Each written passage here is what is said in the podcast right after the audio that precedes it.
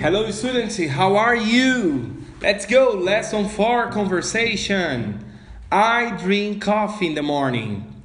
I don't drink coffee in the morning, but I drink tea. I eat cheese in the afternoon. I don't eat cheese in the afternoon, but I eat bread and ham. I work with my father. I don't work with my father, but I work with my brother. I play the piano. I don't play the piano, but I play the guitar. Speak right now. There, at night. Portuguese. Alone. Teacher. Now. Bread. Glass. Children. My. Oral practice. I drink juice. You work at night. I eat ham. You play the violin. I drink tea. You study English. I speak Portuguese.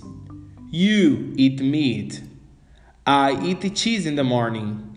You speak with the teacher. I play with my sister. You work with my brother. I study with my sister. You drink tea in the evening. I eat bread and butter. You drink coffee at night. I study and work. You play tennis. I speak with my brother. You work at the store.